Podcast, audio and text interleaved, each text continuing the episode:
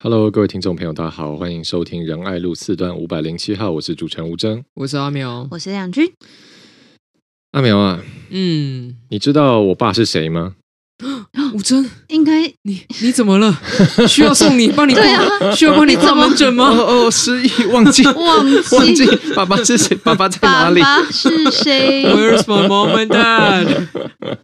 好了，这个大家不要惊慌啊！虽然我最近记性确实不太好，这个有在想说吃银杏有没有用啊？但是我并没有忘记吃银杏啊。对，但是我并没有得了失忆症啊。因为呢，为什么会问这个问题呢？是因为这个句子现在在台北是正夯了。因为呢，呃，前天新闻有爆出来，我们台北市有一个实习生哦，他现在听起来，呃，不是有一部电影叫什么高年级实习生吗？哦，像我们现在台北市政府应该有个高姿态实习生 啊，就是反正一个活动里面可能有媒体跟他推挤到了，他就暴怒，这样啊，你知道我爸妈是谁吗？啊，我认识你们总经理，你完蛋了啊，这个样子。然后这个事情被爆出来以后呢，大家轩然大波，就哇，怎么真的是没有听过？当 intern 当到去外面惹是生非的，真的是太厉害了。究竟这位这位公子是何许人也呢？阿苗知道吗？No, you missed the wrong guy 这位这位公子呢？听说后来媒体有帮他，有协助他找出他的爸妈是谁？是，他是这个元大跟华新丽华。的爱的结晶哈，是。那元大跟华新丽华这两个财团，据闻啊加起来市值超过三千亿啊！哇，对，所以就是千亿的结晶哇，是的，是的，这个背后的背景这样的这样的雄厚，好难怪会有这样的讲法了。因为其实我自己在节目上就讲说，我真的很好奇，就是到底是什么样的人会去讲出这样的话？因为真的，我在我人生中我还没有。运用过呃这个中文字这样子排列组合过，哟，你知道我家住哪里吗？你知道我爸妈是谁吗？就这几个字，我真的从来没有这样排过。然后我想说，到底是什么样的人会去会去讲这个？除了一种是真的他有身世之谜啊，他要找回他 的生父生母之外，那到底是什么样的人会想要把爸爸妈妈抬出来呛人？就你有没有搞错？到底你知道我爸妈谁吗？我想那时候还想说，怎样是你爸连恩尼逊吗？I will find you, I will kill you。这样 对，但现在显露出来了，哈，原来这个是背后是财团哈，这个焦家啊跟马家的这个结合，难怪是真的是可以称得上有权有势了。毕竟如果是啊这个财产用亿当单位在算的，那这个是一个我很难理解、很难想象的地方。那这边先来问亮君好了，嗯，亮君这个，因为你有时候也面临一些会有家族背景的人的竞争，嗯，那这个是不是在政坛呢？这个真的是有家族有派系的人讲话讲起来特别大声啊！对啊，就是 在我分贝比较大声。你好，在我选区就会遇到说啊什么，我爸爸就是谁谁谁啦，我是他女儿，然后什么，就是我就觉得哦，就是那那为什么？那如果在旁边 冒出句说真的吗？你要确定呢？会怎么样？我心里想说，嗯，那所以呢，所以就要就要选给你吗？还是怎么样？就是反正我我觉得这种会把家世家族拿出来讲的人，我都觉得说，那呃，会让我觉得说，你是不是对你自己很没自信啊？就是说，你没有办法自己去搞定在这个社会上跟人家人际互动啊，然后希望争取他人的支持，然后搞得说你非得把你的爸爸妈妈祖宗十八代哈这个有名的人搬出来，让大家认识，说我是某某某的谁？这样，我觉得，但我觉得。我们听众会想问一个问题，嗯，就是说这样子真的有用吗？因为年轻人我们其实不吃这套嘛，就是你说你爸是谁、嗯、哦，所以呢，可是。又同时，我们看到，哎，确实政坛上还是很多人会这样做，就是见面先自报家门，哦，就好像那个《冰与火之歌》，I am 等等等等，son of 谁谁谁，哦，哪哪 个岛的什么什么，哦、一长串 chain breaker，哦，大草原的 Khaleesi 这样子，哎，全部先爆出来，他就哦哦哦，所以我觉得年轻选民应该会罗林家这样子，OK OK，对，所以我觉得我们听众会好奇说，哎，所以这个在地方政治走跳是不是真的有用啊？是不是很多选民在一听，哦，原来你是谁的女儿，那就觉得。好，这个我要挺下去，是真的有差吗？我觉得有差，我觉得在长辈啦，对长辈来说，他觉得有差。嗯，然后呃，因为因为我这一选区就是呃，就蛮多人名字跟我有一两个字一样，所以呢，很多人都会问我说：“啊，你爸爸呃，你爸爸是不是那个谁谁谁？哈啊，你妈妈啊，你 哦，林义雄是真的有人问，因为完全是发音一样，我只有跟那个。君不一样，嗯，他也是一个亮君啊。林义雄的女儿是平均的君，哦，这是一个非常就是深入关心政治的朋友才会去问的问题。对对对对对，就是这个有被问过，但是就是我在讲的是我们地方的那种政治家庭。嗯，然后因为呃，有些人就问我说啊，你妈妈是不是在哪里哪里当过里长啊？是现在是里长啊？啊，你爸是不是现任议员啊？什么的啊？你你你叔叔是不是以前也当过议员啊？然后我觉得最好笑的是，我有一天我。助理回来跟我讲说：“哎、欸，亮君，我今天去跑行程的时候，有人看着我，然后他就跟我讲说：‘啊，你老板的爸爸是谁啊？’然后呢，我助理就说：‘哈。’呃，就就是他爸爸呀，对，也不知道老板的爸爸叫什么名字。就是我们在选举的时候，其实真的会常常遇到这个问题。所以，呃，我刚刚讲说，就是一般的选，就是呃比较年长的选民，我觉得他们在这件事情上面呢，还是有一定的吸，对他们来说有一定的吸引力，因为对他来说就是呃比较不会错，然后他也比较好去认识你，因为他变成他要认识一个全新的你。很难嘛？那如果他能够知道跟你更多的连接，譬如说你是谁谁谁的女儿，谁谁谁的呃侄女的话，那对他来说，他就可以获得比较多的资讯，然后去判断说他要不要呃，就是继续认识你或继续支持你这样子。嗯、我觉得这件事情是是在选举当中，我认为啦，在以长辈的部分，我觉得还是还是会有加分的，欸的。对，而且因为我就有看到我们选区就有候选人。因为今天倒数一百天，他就直接发文讲说：“对，我就是来自政治家庭，我爸爸当过领长、里长跟议员。”这样子，所以他就会直接呛出来，然后他就觉得这件事情或许对他来说是一个很重要的标签。可是我觉得，在年轻人来说的话，其实大家更想要看到的是，呃，即使你是正二代好了，你是富二代好了，你其实出来打拼的话，其实大家也想要看到你的本事跟呃你自己的学识，跟你接下来对台北市的想象跟这些政策的擘画这些内容嘛，对不对？那不然，呃，像有些富二代。有些富二代他出来的时候，大家也会想说，哦，他自己去创业干嘛？然后大家也会给他很正向的，不会说哦，他不靠爸爸，就类似像这种，我觉得这种会是年轻的选民会比较喜欢的。嗯，因为哎，我我记得其实我也有遇过，就还真的遇过跑行程的时候，然后选民就看着我的面子，看我名字，然后抬头问我说。那、啊、你爸是谁？我想，就是我我我报了我爸的名字，你也不知道是谁啊？就是我要怎么讲？我说呃，他就是我爸爸。对。那也想问阿苗，就是呃，你觉得你怎么看待这样的文化呢？因为其实现在大家常会说要鼓励青年参政，鼓励青年参政，但我们也确实。我就讲直点，确实有些青年，他本身他的身份当然青年没有错，但他背后有着很呃庞大的家族的资源。那当然这也不是一种原罪啊、因为如果他本身是很有能力的，那他的家庭也愿意支持他，这也是一个正面事情。但我们也看到，确实是有人呃，可能他并不强调他可以为公众做什么，或他已经为公众做了什么，而是单纯的去主打哦，我的家族是怎么样怎么样怎么样。那你觉得这样的一个状况在政坛里，呃，我。老实说，其实还蛮普遍的啦。这样会不会其实反过头回来，对这种一般没有家族背景、没有雄后派系资源的年轻人，反而造成一种挤压呢？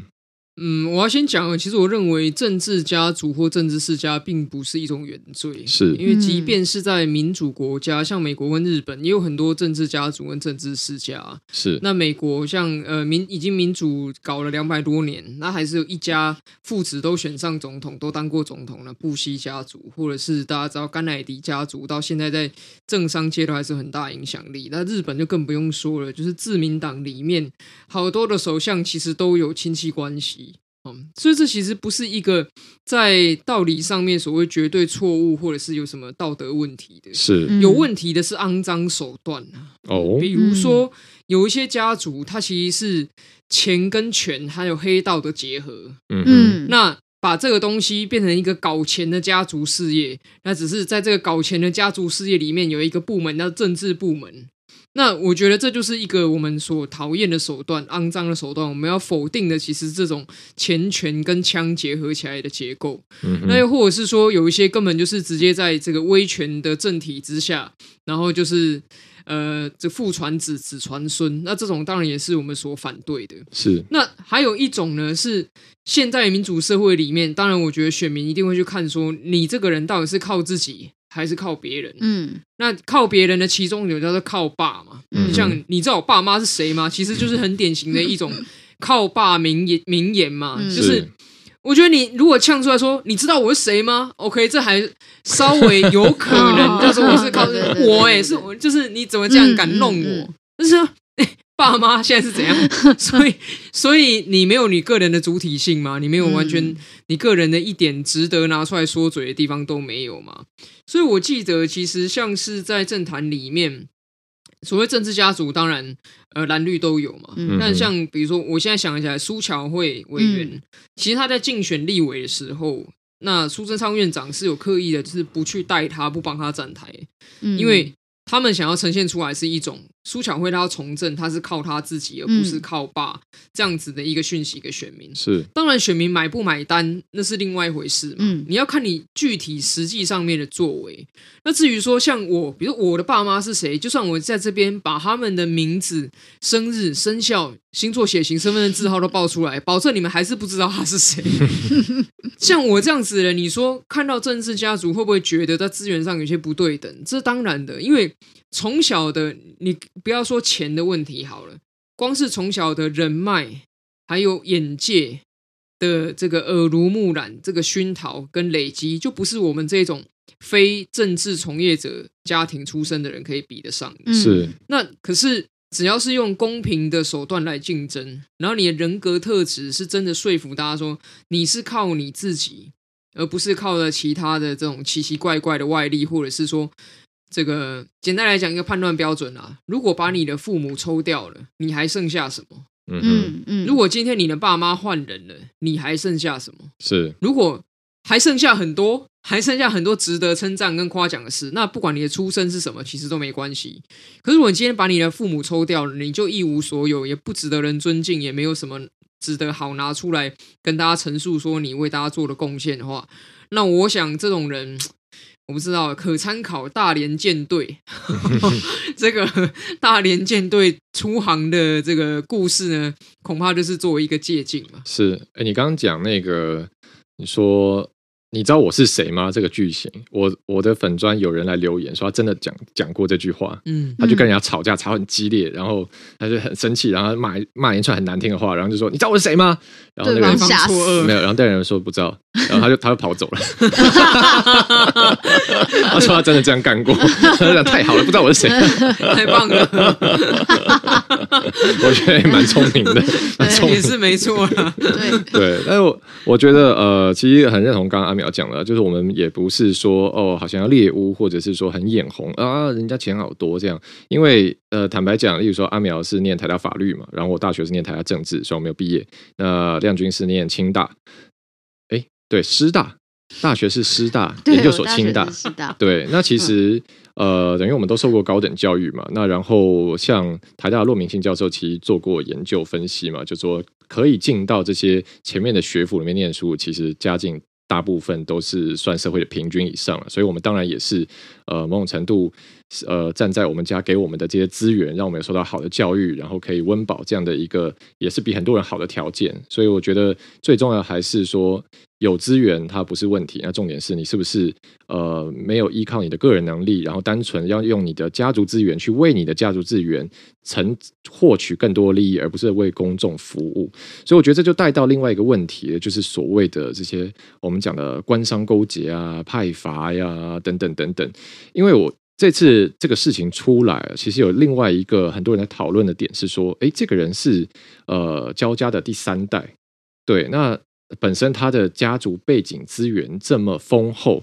然后看起来他的情绪管理是有很一些基本上的问题，那我们不知道他实际上工作能力如何了。但在职场，如果你是一个基本的态度都没办法掌握好，那我们很难相信你这些事情可以安心的交到你手上了。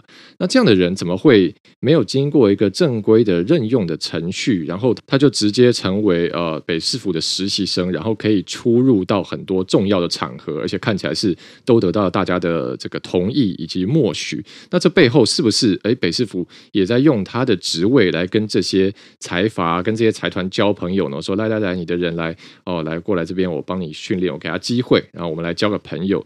那亮君怎么看呢？我觉得在这件事情上面呢，就是说，因为他是用一个非正规的管道进到市府内的啦，所以这个当然很显然的就是肯定是有人安插进去，或者是用一些方式把他送到市府里面去嘛。那你要跟我讲说，这之间没有没有没有拜托，这不可能。那有没有交换，我不知道。我就无无法查证，我不知道说如果让让这位交信实习生进来的话，哈，这个台北市府或者是柯市长就可以得到什么？这不知道，无从查证。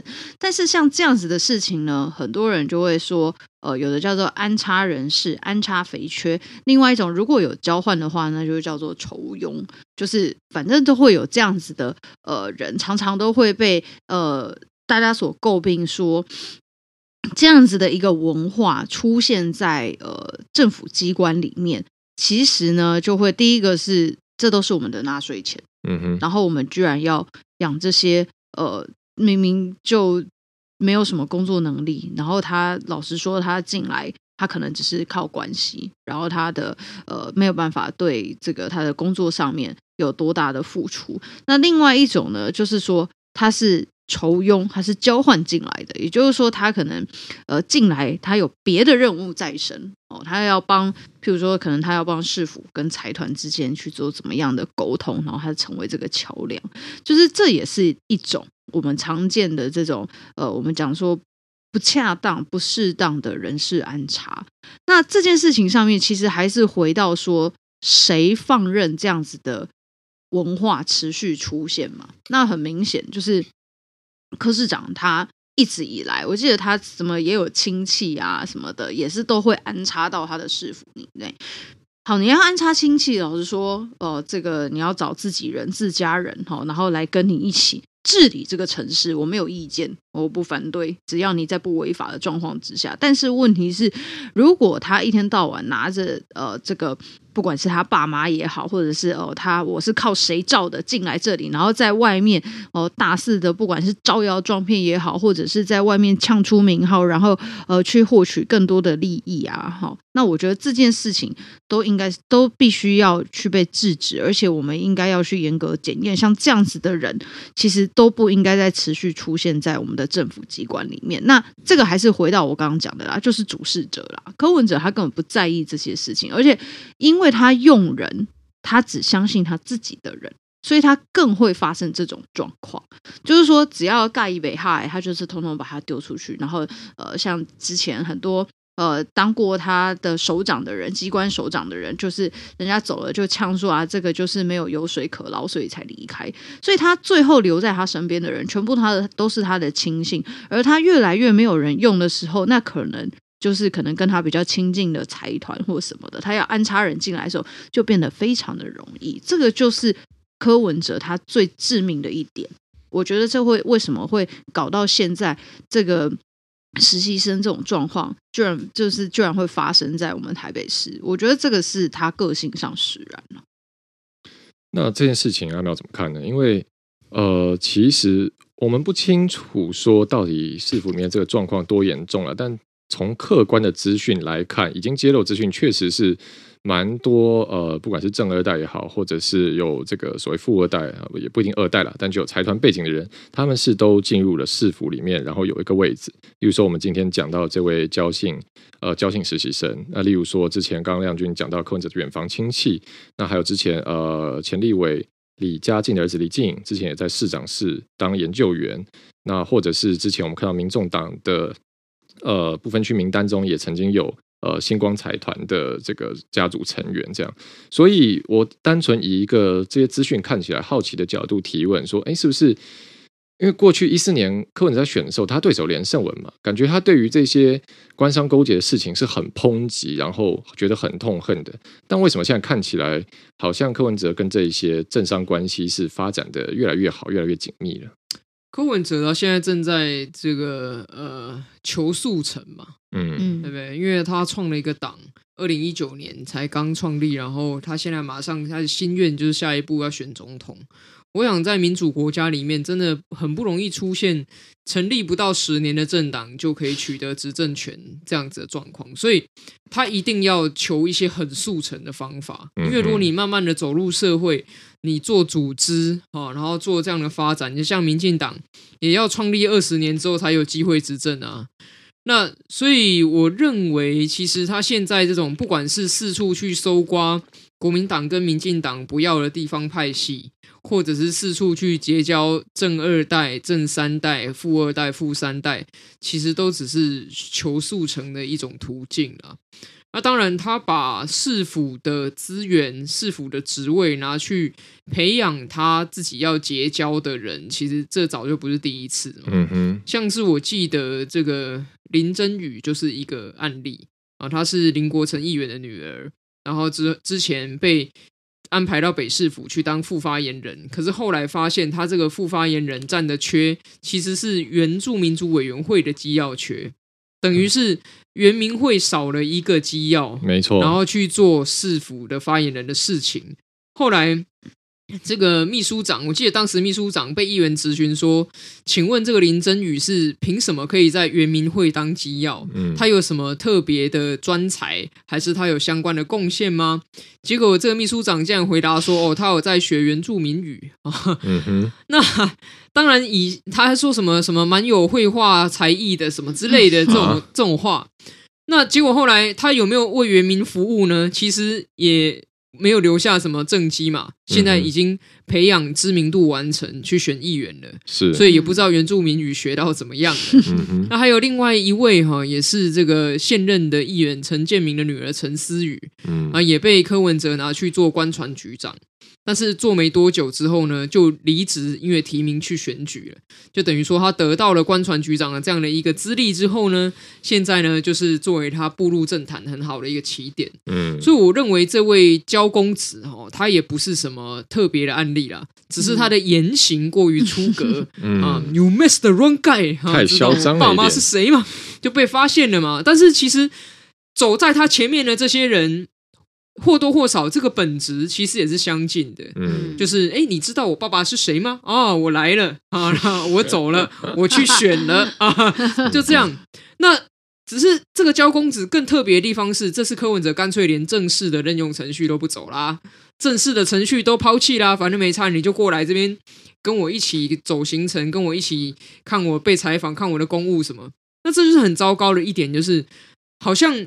这个没有这个任用程序的话，没有这个正式招聘的程序，其实就等于把市府当成他自己的后花园了。嗯哼，把市府当成他自己家，谁要来就来，要看什么就看什么。然后呢，你要去参加什么公务就参加什么公务，完全没有任何的控管机制。嗯哼，然后你离开的时候，你又可以洗一个履历，说台北市政府市长是啊助理啊实习生啊什么这样子的一个。这些通通都是公共资源呢、欸，这听起来像主题乐园呢。而且就你去做 Magic Mountain 下来，哇，还拍一张照，你就可以领那个照片，说我来这边玩过这个设施。对，所以其实其实你刚刚讲问你市府的出入证，嗯，这件这个这个证件可以怎么发？谁可以在市府的十一楼里面自由走动？是这件事情，其实难道不是应该要经过一个正式的用人应征跟录取的程序来确定的吗？那这些现在他也干脆都不走了，因为过去这些走正式程序的还会被议员质疑说：“哎，请问这位是哪位？”嗯，那他现在可能想说：“啊，我依法回避监督啊，这不是我掰的，他真的有在议会讲他依法回避监督啊，讲别的事情。那这这只是他在用人方面又是回避监督的一个方式嘛？嗯，对，所以他真的是。